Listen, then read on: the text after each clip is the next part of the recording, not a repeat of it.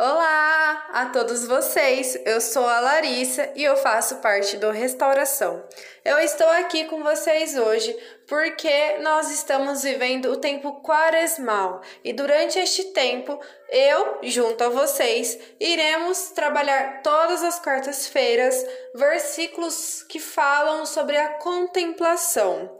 E antes de nós nos aprofundarmos neste estudo, neste estudo, nesta reflexão, eu convido a vocês a iniciar, é, a iniciar e a nos prepararmos através de uma oração. E hoje, como todas as quartas-feiras, nós iremos rezar o Pai Nosso. Então vamos lá, vem comigo e abra o seu coração. Pai nosso que estais nos céus, santificado seja o vosso nome. Venha a nós o vosso reino. Seja feita a vossa vontade, assim na terra como no céu. O pão nosso de cada dia nos dai hoje. Perdoai as nossas ofensas, assim como nós perdoamos a quem nos tem ofendido. E não nos deixeis cair em tentação, mas livrai-nos do mal. Amém.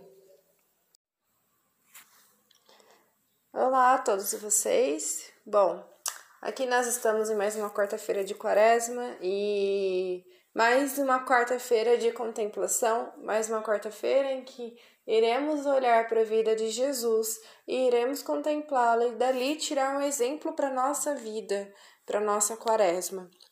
Dessa vez, a leitura que nós iremos re... que nós iremos contemplar está em Hebreus. Eu convido vocês então a pegarem a palavra de vocês para poder me acompanhar é Hebreus capítulo 2, do versículo 14 ao 15.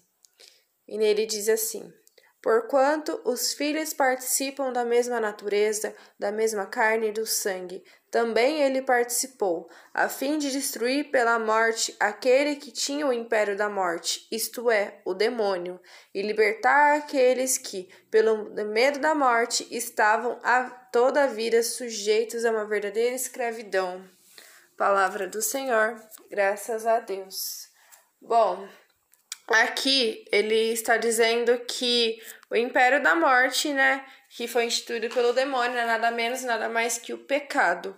Como eu já tinha dito anteriormente, o pecado ele destrói a nossa alma, ele corrói a nossa alma de tal forma que a gente fica impedido de habitar o céu, de habitar a vida eterna e não pela escolha de Deus, pela nossa escolha. Então, é através do pecado, aquilo que a gente acha que não tá fazendo mal, aquilo, ah, é bom, é, se é bom, tá tudo bem, é, a gente está sendo destruído diariamente. E Cristo, ele através da cruz, ele nos concedeu um prêmio. Foi através da cruz que ele nos libertou deste império. É, ele nos libertou através da sua crucificação. E por quê? Porque aqui, é, aqui fala que por causa da morte, pelo medo da morte, muitos se tornam escravos. E por que, que a gente se torna escravos da morte? Porque a morte ainda causa um medo constante em muitas pessoas e não deveria, não deveria causar, porque ele na cruz Cristo nos deu um prêmio. Esse prêmio foi a vida eterna. Então, quando nós morremos, não é o fim. Muito pelo contrário, para nós que somos cristãos, para nós que somos católicos e acreditamos nas promessas de Cristo, a morte não é o fim. A morte é apenas o começo. A morte é o começo da eternidade. Aqui a nossa vida é um breve instante. De verdade, a nossa vida, o tempo que nós vamos viver aqui é o tempo exato para que a gente se prepare para o nosso encontro com Deus. Então, por isso que é importante nós conservarmos virtudes, nós conservarmos coisas boas, nós conservarmos nosso amor a Deus, para quando a gente se encontrar com Ele, nós estarmos prontos. E esse medo da morte é tão constante e atrapalha tanto a nossa vida. A gente vê pessoas desesperadas quando alguém morre, achando que foi o fim dela, que nunca mais vai ver, que aquela pessoa é, perdeu a vida, tinha tanto para viver. Só que esse desespero não é necessário.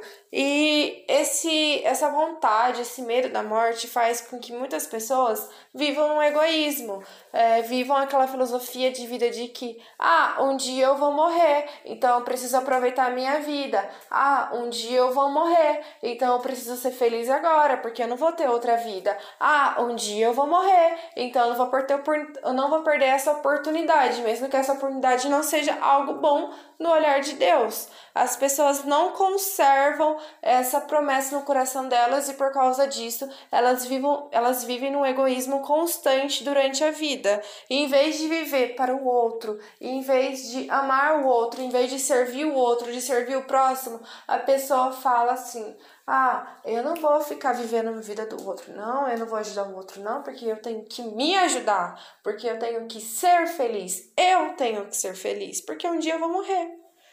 Entenderam?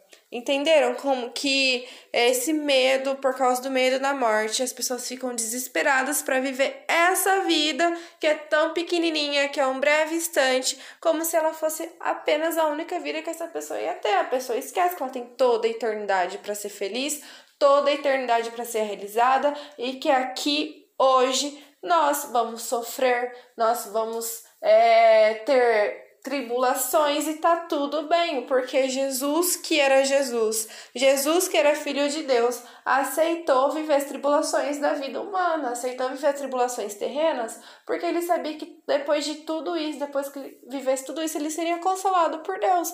É a mesma coisa, gente. Nós não devemos ter medo, nós não devemos temer o sofrimento, nós não devemos temer as doenças, temer as tribulações, temer as dificuldades financeiras, as dificuldades profissionais, porque isso faz parte da nossa vida, isso faz parte. E é nesse querer é, de viver, buscar uma felicidade constante, de buscar realizações humanas constantes, realizações dos nossos prazeres carnais, dos nossos prazeres pessoais, é, a gente acaba se afundando no egoísmo de alma constante e dessa forma a gente se torna escravo, escravos do pecado. E é por isso que nessa leitura diz que Cristo veio para libertar nós da escravidão, porque a partir do momento que ele instituiu a vida eterna, nós não precisamos mais temer a morte, nós não precisamos mais se tornarem escravos dos nossos desejos, das nossas vontades.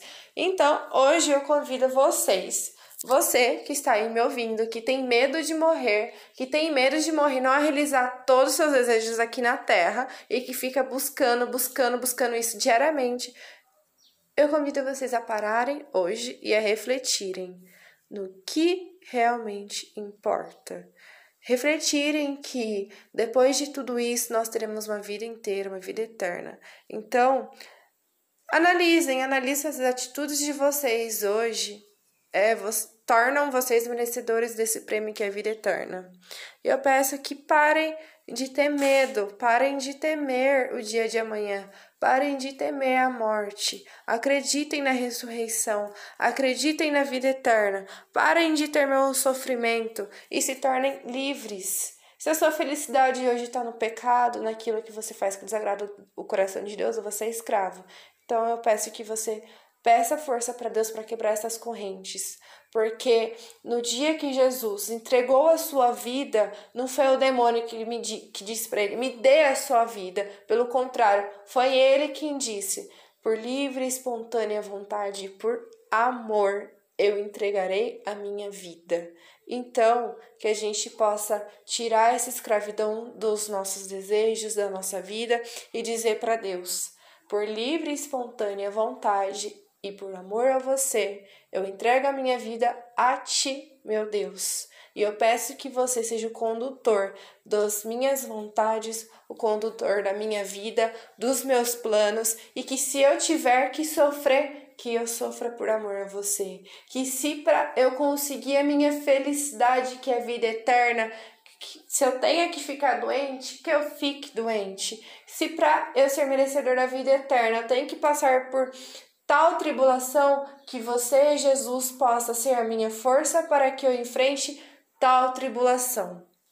Mas que nós não sejamos escravos, que a gente pegue essa quaresma, pegue esses 40 dias e reflita onde está o nosso tesouro, onde está o nosso coração, onde está o nosso olhar. E se por acaso ele estiver no prêmio errado, na, na conquista errada, que a gente transfira ele para o prêmio correto, que é a vida eterna. Amém? Bom, até quarta-feira que vem, meus irmãos, fiquem com Deus.